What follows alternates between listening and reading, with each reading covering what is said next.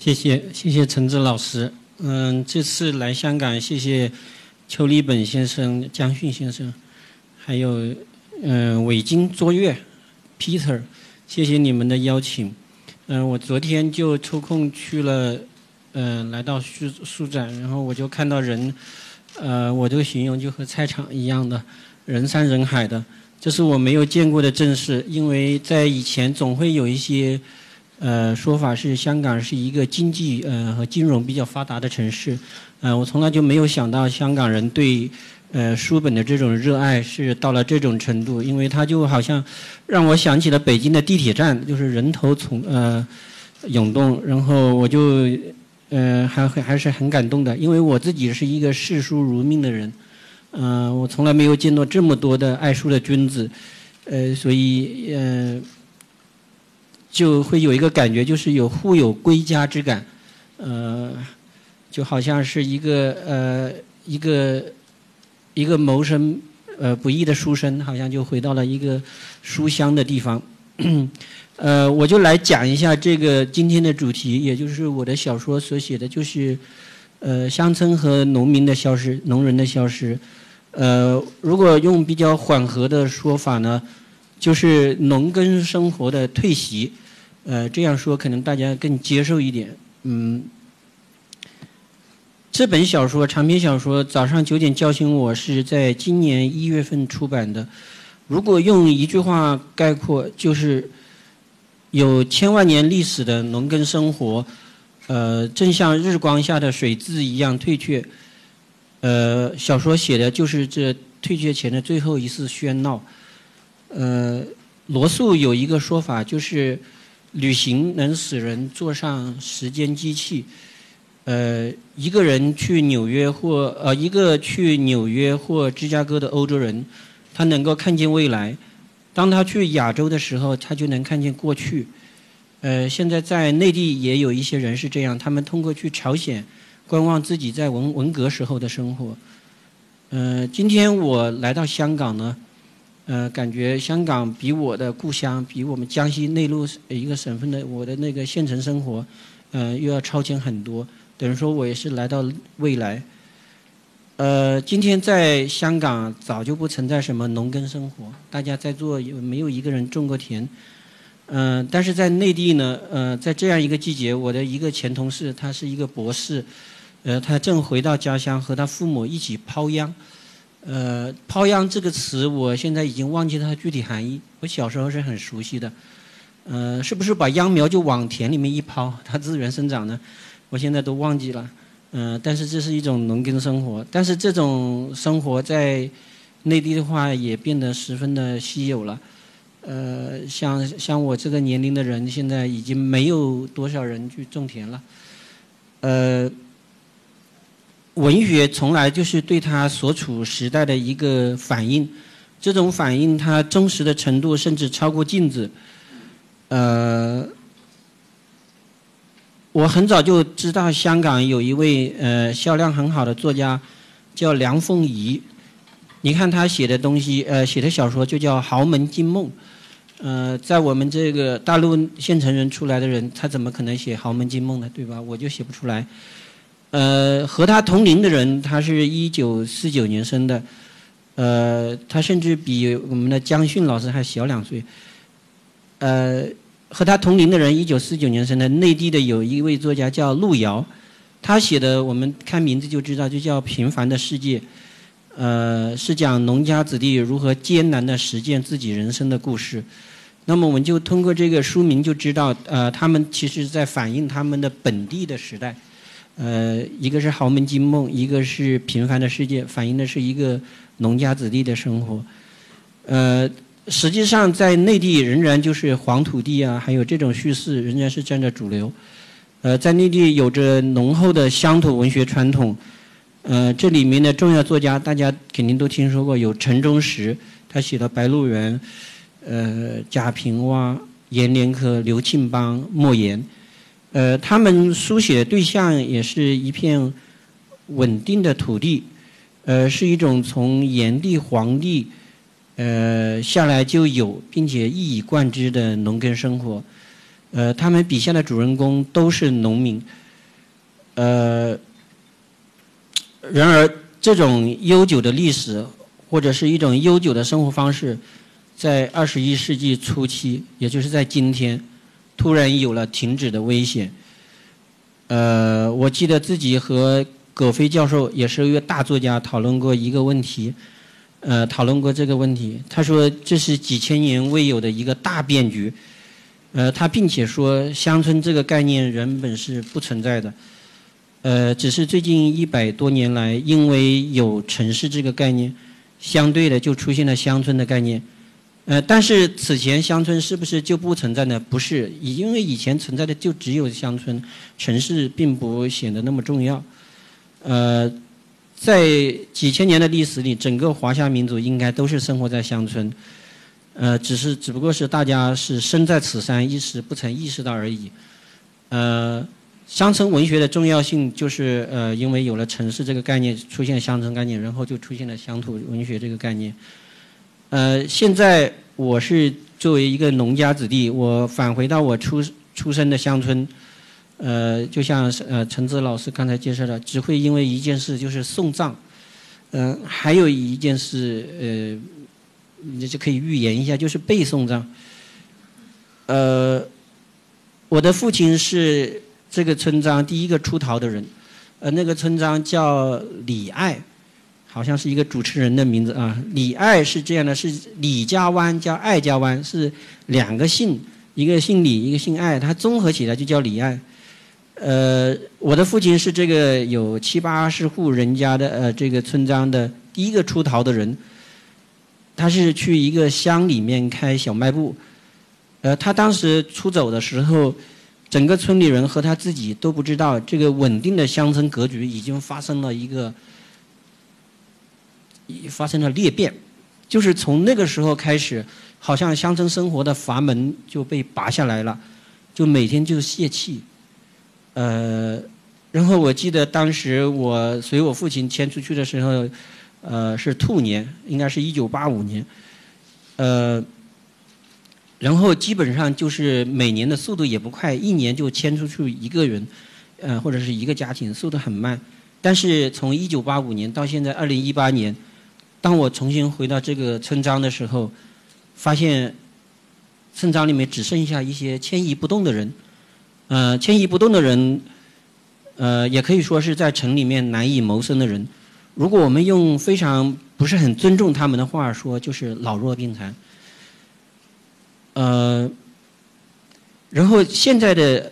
情况就会出现一个对对流的一个奇怪的现象。我所说的对流就是，呃，仍然没有迁走的人还在往城里面、往城市呃迁走，然后那个呃。原件，我所说原件是来自企业和慈善家，还有政府。他对乡村有多项的原件，一个是呃路面的原件，以后要改造成水泥路；还有那个乡村有篮球场，还有还有一些呃图书，啊，他们这个车辆还在往乡村的开。呃，这个时候呢，乡村的人还在往外走，正好就形成了一个擦肩而过的一个局面。呃，我所我们所。所处的时代就是在这样一个时代里头，呃，有很多人认为乡村还是在一个处在一个呃，它原来概念中的一个乡村，呃，需要大量的原件，而乡村人是实际上自己是已经呃进行了一个大撤退、大撤呃呃一个离去的狂潮已经形成。呃，我不知道整个中国的呃情况是怎么样，呃，也许不是我所体验到的，但是在我的家乡，或者是仅仅是在我们那个李爱村，情况就是这样的。我另外知道有一个点是在浙江呢，有一个海拔九百米的村里面，呃，有一家书店，乡村书局开之前，它实际上它人口已经呃搬迁的差不多，只剩下十三户人家了。呃，随着这个。呃，书店就是乡村书局开进去以后，现在有了二十四家民宿。实际上，它还是没有多少人回去。实际上，还是大家一个呃城里人旅游的一个景点。呃，现在的乡村被建设的越来越快，也越来越好。比如说，呃，我们都知道有一个呃话叫“村村通”。这个“村村通”可以说是通水、通自来水，也可以通电、通网络。呃，道路也早就成为了水泥路和柏油路。呃，有的村它只生活着老年人，但是它村里面有一个水泥的很很洋气的一个篮球场。呃，就是村里面没有人住在那儿了，有活力的人没有再住在那儿。呃，那那些能够使用和出售自己劳动力的人去了，呃，镇里面、县里面、市里面、省里面，嗯，更远的就是呃，去广东、福建、浙江、上海，呃，更远的还有迪拜。呃，他们攒了钱回来以后呢，呃，就会回到。县城在县城里面买房生存，呃，在乡村他们也会建房，但这种建造只是出于一种不安，或者是一种忧虑。比如说，我母亲现在在我的那个老家李爱村也是建了一个房子，花了四十万人民币。我说你花这么多钱建一个这个房子干嘛呢？在这个地方又没人住。他说就是说未来有一天，假如说他说假如说我过世了。我总不可能把棺材停在别人家门口吧？他就是这个意思，所以在乡村建房就是呃这个意义占了一半，另外一个意义是出于一种呃中国人本性上就有忧虑和不安的这个本性，呃他认为在有一个这个地方呃有一个落脚的地方总是好的，呃说不定未来社会就发生一个巨大的变局，比如说外星人入侵呢，城市待不下去了，不就是乡村还有一个吗？嗯，他们就是这么想的。或者突然李爱村变成了下一个雄安新区，那是不可能的。呃，外星人入侵这种事不是没有可能发生的，因为别的事我们又不能说，是吧？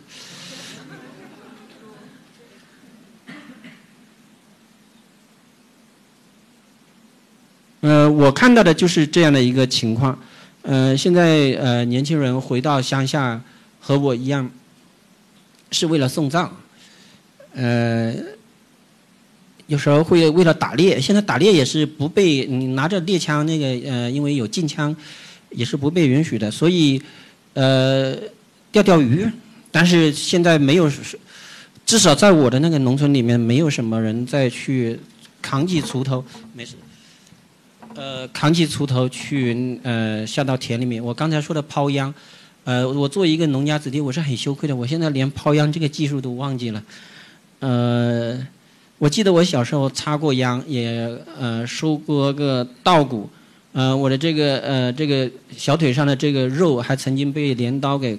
呃划破过。嗯，我小时候教育的很大一部分就是我的父亲逼着我到田里面去，呃，去亲近那个，甚至是说有蚂蟥也会爬到我的腿上。呃，他试图让我变成一个勤奋和勤劳的人，但是直到今天，我还是一个呃很懒散的人，呃，也没有成为一个呃朴实的呃让人呃让人同情和尊敬的一个农民的后代，而变成了一个嗯狡猾的呃养尊处优的呃处处衣来伸手的一个嗯。无业游民吧。早上九点叫醒我的这部小说，写的正是这样一场，呃，农村的葬礼。正是通过葬礼的喧闹，人们恍若置身于曾经的农耕生活和喧闹氛围中。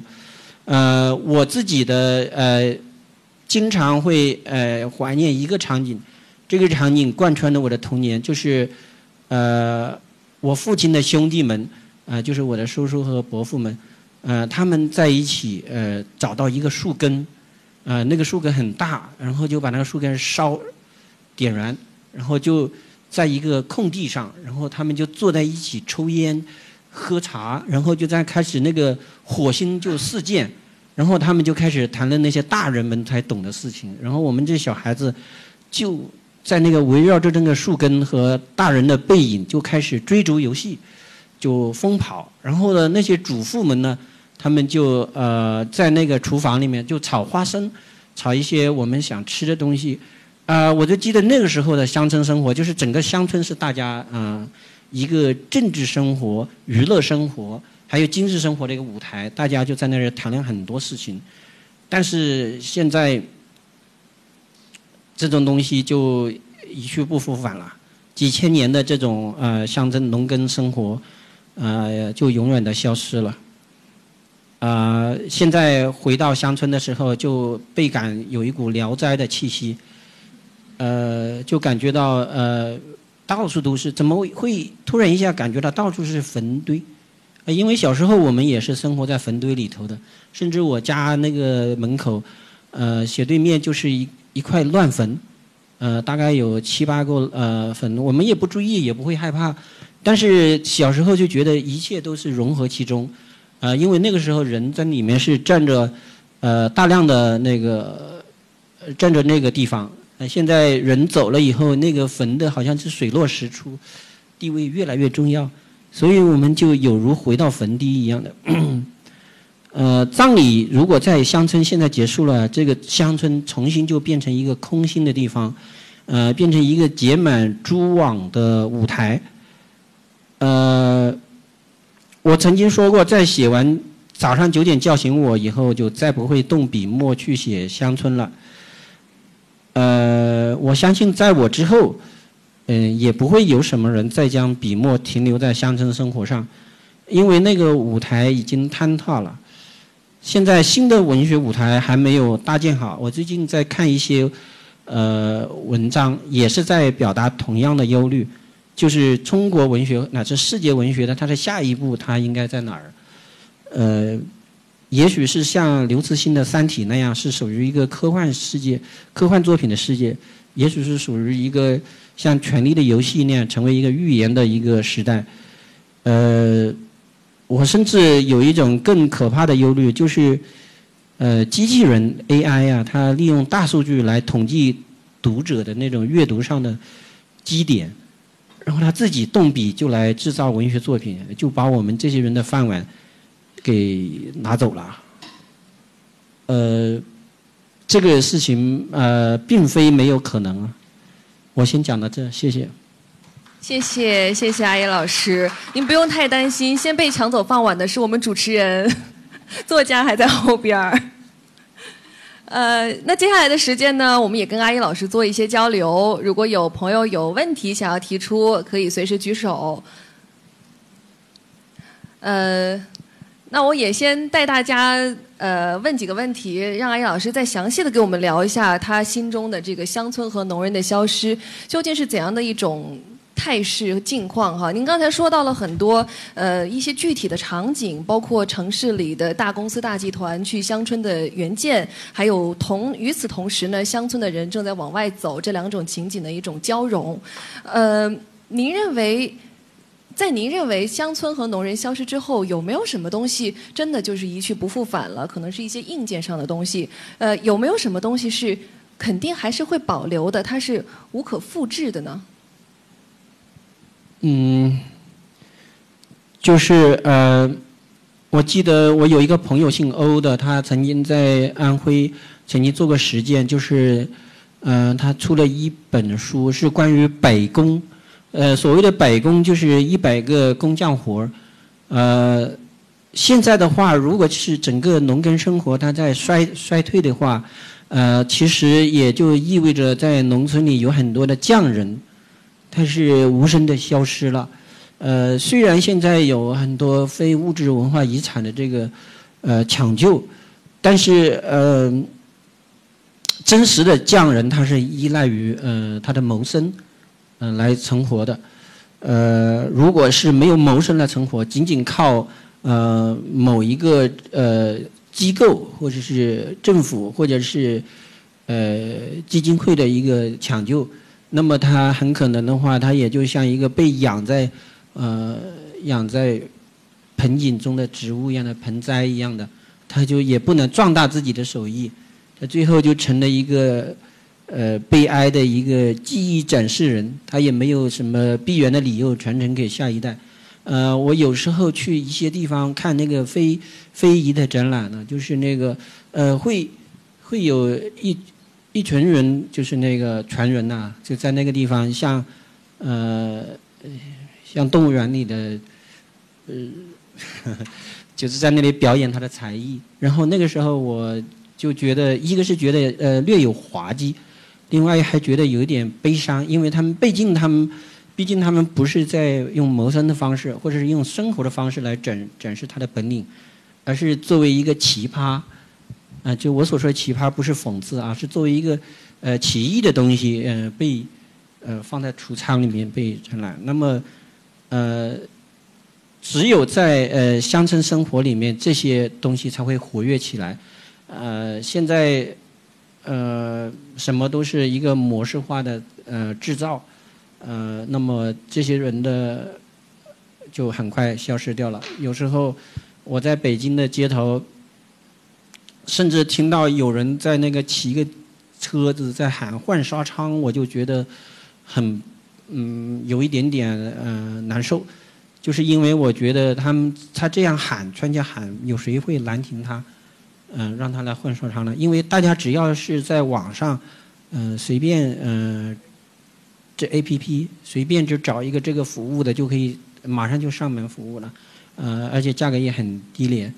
呃，这些人就是谋生，还以一种古老的方式谋生，实际上已经很难适应了。所以，您是不是认为，尽管我们非常遗憾、非常唏嘘，有一些呃乡村的习俗，或者说已经作古的一种一种生活和工作方式，虽然它现在还存在，但是它已经没有意义了呢？呃，我不知道。就是我对这个东西，我嗯，我了解的不是特别深，嗯，所以我也不知道它是消亡好还是不消亡好，嗯呃，如果是从一个本能不思考的角度来说，它应该是不消亡为好，呃呃，我小时候是看过我一个叔叔在做木匠，呃，他是不停的在那推，那个我特别喜欢他推出来的那个刨花，而且那一套工具我都蛮喜欢的，还有那个吊着那个线锤。还有檀木，就是那檀，呃，小时候也有那个弹棉花的那个，就像一个呃古代的摇滚乐一样的那么好听，呃，但是呢，现在这位木匠现在成了我们当地的一个富人，嗯，他现在做超市生意，做别的生意，呃呃，他现在也就不不需要这门手艺了，呃。有时候我我就想这些事情，现在呃家具这些东西也不需要单单单个有一个木匠了，呃，这个社会在重新洗牌，那么这个事情是好呢还是坏呢？嗯，这个可能需要那个专业的人类学家或者社会学家，他经济学家告诉我，呃，我作为一个呃写作的人，我只能说是看到他们本身的那个遭遇，我看不到他更深的东西。呃，另外，我们也知道您是不止一次在公开场合说过，觉得乡村农人的消失，您是慢慢的一年一年这么积累下来，有着这种感觉，还是说突然某一件事情让您脑子里一醒，说觉得哇，真的，一个时代或者说一一群人一种概念，它真的已经离开我们了？有没有一个具体的事件呢？嗯。有的，就是这种事情虽然不是很快，但是感触到了。就是有一年，我弟弟说那个他开车说，呃，去乡下拜年吧。然后，呃，他突然说一句话：何必要去乡下呢？现在都在城里面。呃，就是说乡下已经没有亲戚了，大家都在城里面，呃，有一个房子。那么你这个时候就意识到，那个乡村不但没有人了，而且你乡村过去那种一起生活的场景。嗯，也就没有了。现在在在乡村只剩下一个祠堂，或者是，呃，围绕着房屋而建的绕屋而建的一个坟场，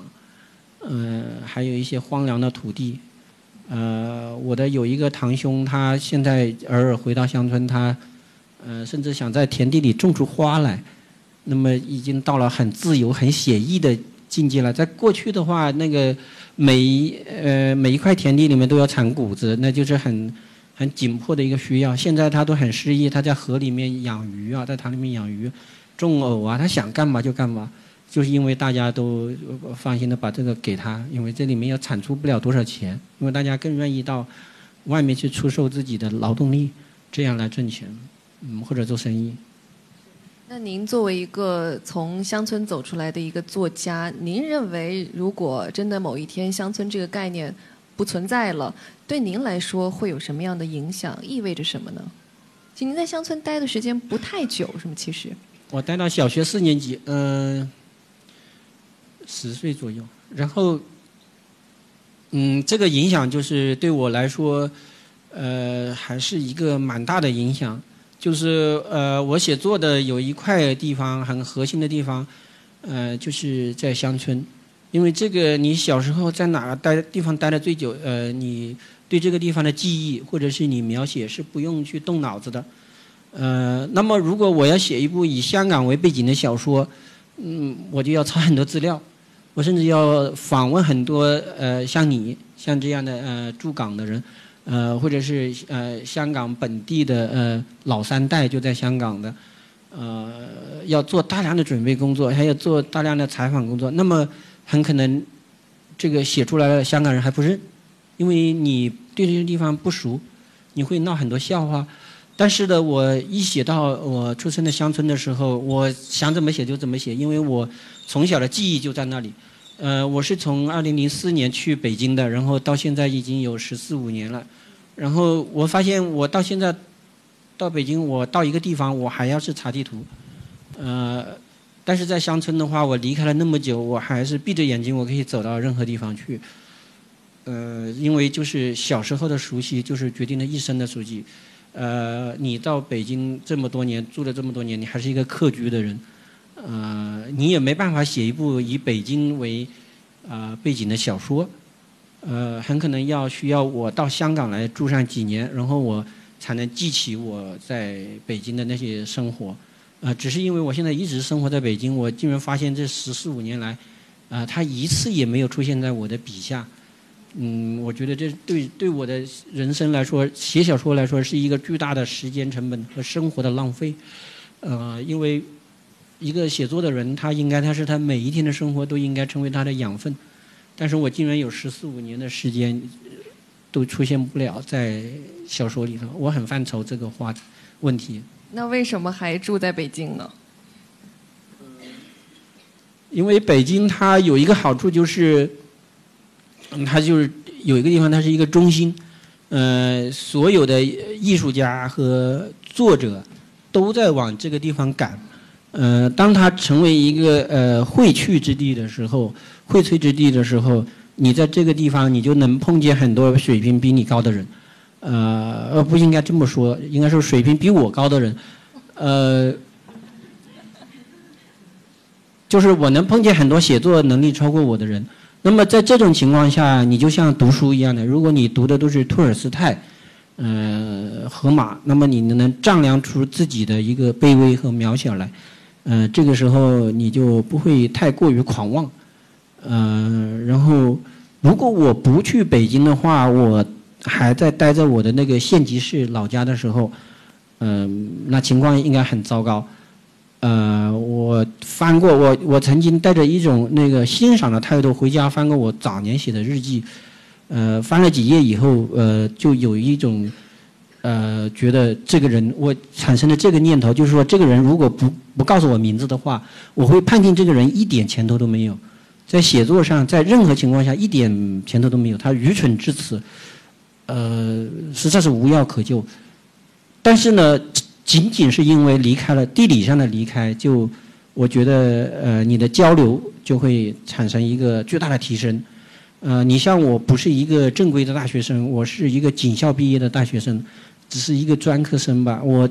如果我待在县城里的话，就永远是和水平学历比我低的人交流。呃，我去了大城市以后，才能和博士、硕士、教授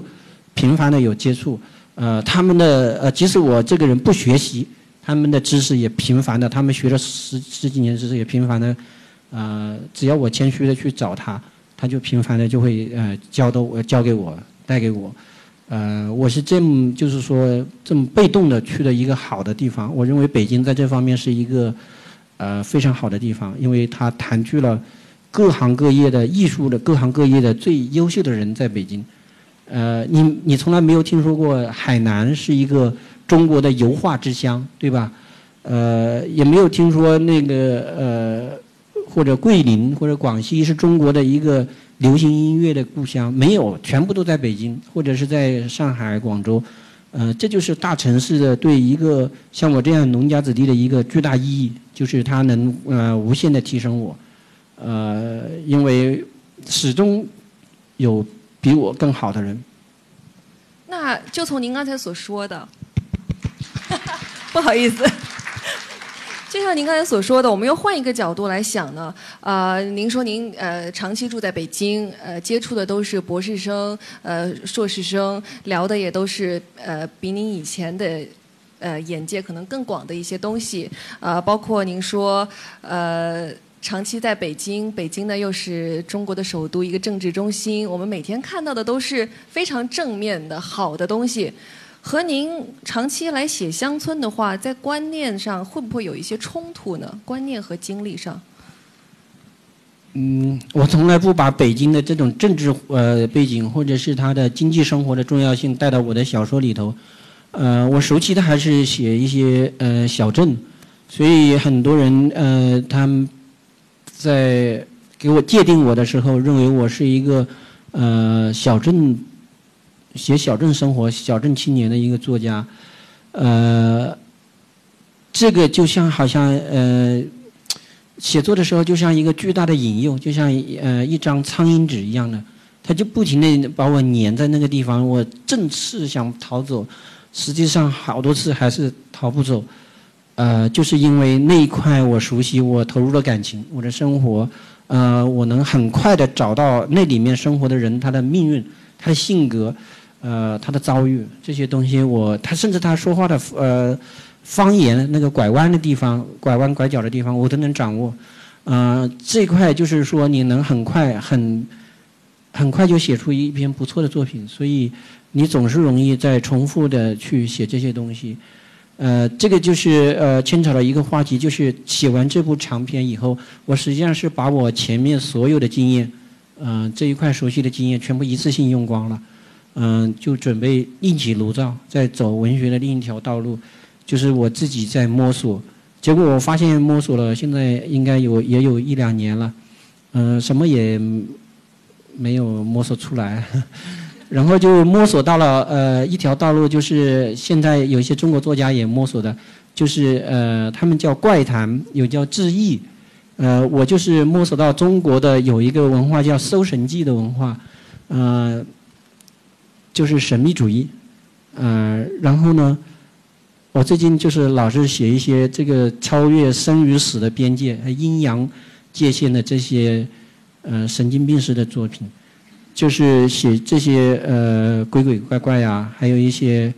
呃甚至可以称为科幻的呃那种小恐怖作品，就是想在里面找到一条呃道路能够出来，呃但是这种寻找就是我自己也不是特别的呃最近的信心很不足，呃很不是很乐观。呃，然后到了最近才给了自己一个鼓励，是这样的，就是说你现在不要管你写的东西别人如何看，你就不停的往下写，呃，别人就不停的往下看就行了，嗯，你再也不用管那个你的道路问题、路线问题，或者是你的呃文学的走向问题，你想写什么就写什么。呃，直到这样的才稍微把自己的呃那种文学负担给放下来一些些，呃，所以最近写了一些好看的故事。是，其实很多大家很多人都关心，因为您呃之前也说过，说现在要开始寻找新的根据地了，就根据地这个词儿，所以您的新的根据地还在思考当中。呃，我想到一个，但是很难写，但是确实我想到的时候也不是特别难写。呃，只是需要时间。就是比如说，我想写一个，呃，类似于神曲那样的故事，就是它有一个，我们知道就是有那个报应一说，在中国的小说里很很很多就是报应。我想写一个纯粹的地狱，啊，就比如说是呃，呃，一个天天口出脏话的人，他比如在地狱里面，就每隔一段时间就有人把他舌头剪一次，呃。就是他，包括我自己也是这样的，会不会有这个报应？就是说，呃，在阳间生活的时候说了多少次傻逼，在阴间生活时候就被剪多少次舌头，呃，就写这种呃阴间的这种叫阴律，我的这个就阴间的法律，呃，就想那个写这么一个小说，呃，但是没有想好，比如说在阳间就是。强占民女，然后在阳间没有受到处罚，然后在阴间会不会有有一个什么呃巨大的剧烈的惩罚？而且我这个人我都觉得自己好像对这些材料非常感兴趣，呃，比如说人类的酷刑的发展，嗯，这些东西都很感兴趣，就有点想写这个。另外就是我在医院里面待了很久，然后我就发现医院本身就是一个报应的场所。比如说一个人暴饮暴食，那么他在医院里面，他很可能就是一个高血压的后遗症，在那儿，在医院受苦。呃，还有一些人，他可能因为别的原因，呃，导致了他，呃，得了一个呃病，呃，比如说尿毒症，那多痛苦啊。呃，还有的人，他因为他什么？那么在医院里，你你能看到这个呃遭受的结果以后，你能看到他的呃起因是什么？呃。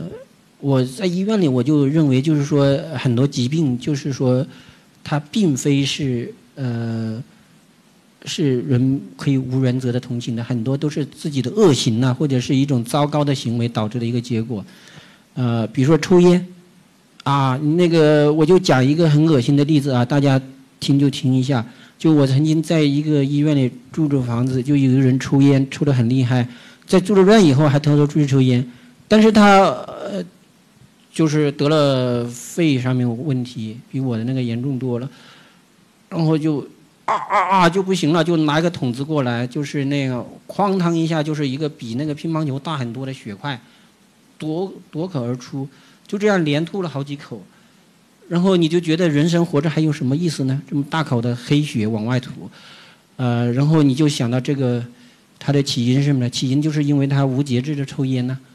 呃，然后有的人，我过去我自己也是这样想的，抽烟抽烟的人才不得感冒呢，对吧？这么安慰自己，结果呢，抽烟的人就那个，我就是因为看到这个场景以后，果断把烟戒了。呃，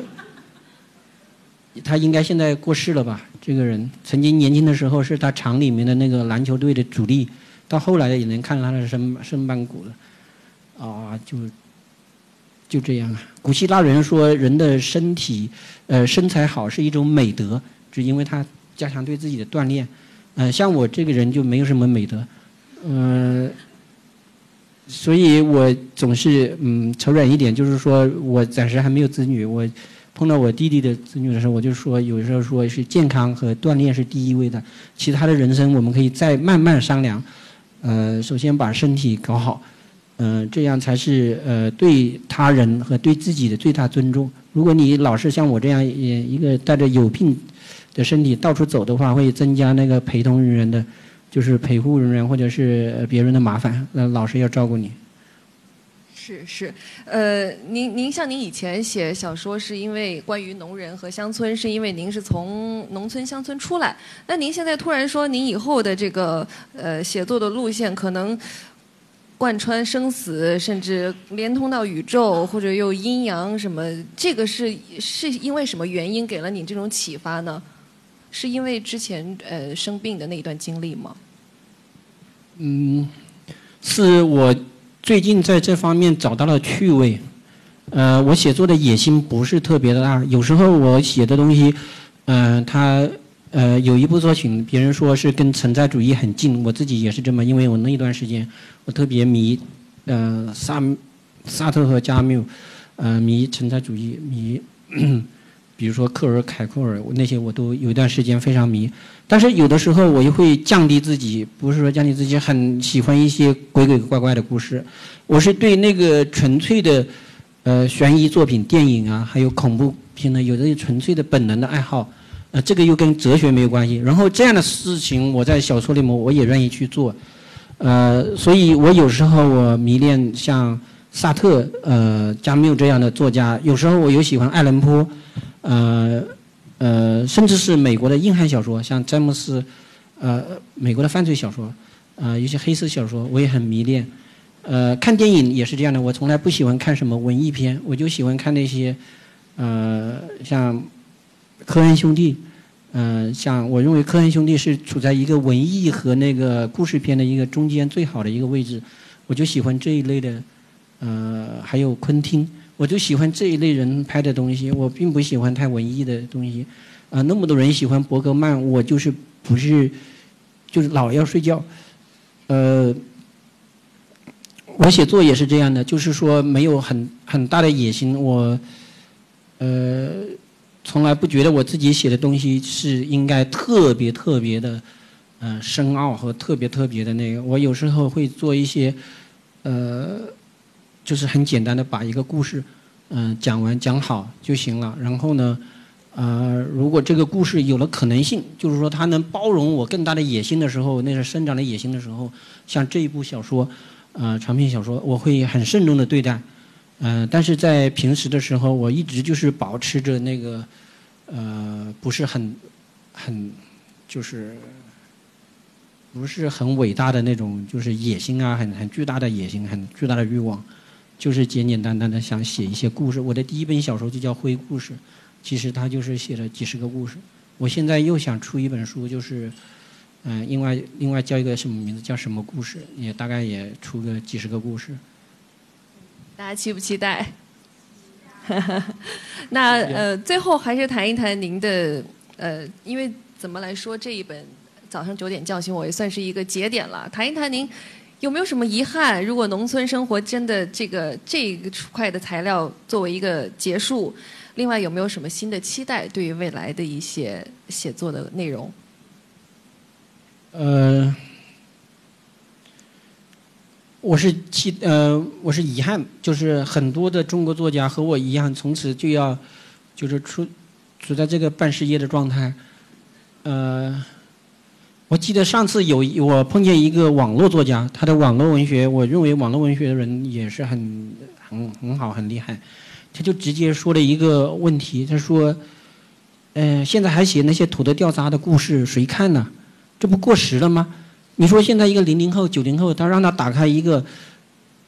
一个小翠从门里面走了出来，他会看吗？就这个也提醒了我，就是说，如果你没有一个嗯相对现代的笔法，或者是呃先锋的一个写法，呃还有一个结构或者语言，你不是很先进的话，你去写一个呃很古很就是不是很古老上个世纪的一个农村的故事。那本来就让人觉得很很难接受，呃，现在社会发展太快了，如果我们再用一种老土的方式写老土的生活，呃，就会让读者感到厌恶，而且不是现在的读者感到厌恶，是未来所有的读者，从二十一世纪往后的所有读者全部都感到厌恶，因为太过时、太落后了，呃。所以说，这个农村生活消失以后，应该有一大批以此为业的作家和作者，呃，就面临着一个没有读者来捧场的一个局面。呃，我也会预感到这一方面。但是好在我的写的小说场地是在农村，呃，但是他毕竟写的是人，嗯，并不见得就是一个呃农村的那种。完完全全的老土的一种生活，呃，大家还是在里面看到很紧张的那个戏剧冲突，呃，还有很多，嗯，所以我不是很担心它的过时，嗯，我现在还在找这个呃未来的路。我知道台湾有一个很好的作家叫伊格言，他实际上呃已经写了很好的呃科幻作品，有很多作家呃现在都写出了很好的科幻作品。呃，另外呢，呃，就是像我这样一批的人呢，就是找写鬼怪的作品。你会发现，大家走的找出路，这个纯文学作家走出路就是有两条路，一条是科幻，一条是鬼怪，都是不可知的东西。呃，然后大家最后就不知道在哪个地方又汇合起来。呃，我还在思考我的出路。但是现在，我现在我有一个隐隐的觉得，这些我现在写的东西只是我的一个过渡，呃，只是我下一次要重新站在另外一个地方的，呃，前面的一个经过的一个前夜，啊，是黎明前的一个漫长的黑暗。这些东西在我人生的作品中只是一个维维持的状态，绝不会是我的终极所在，或者是我的目标所在。我现在是靠它为生。谢谢谢谢，我们都会非常耐心的等待，等待您找到一个真正的您认为自己都满意的一个出路。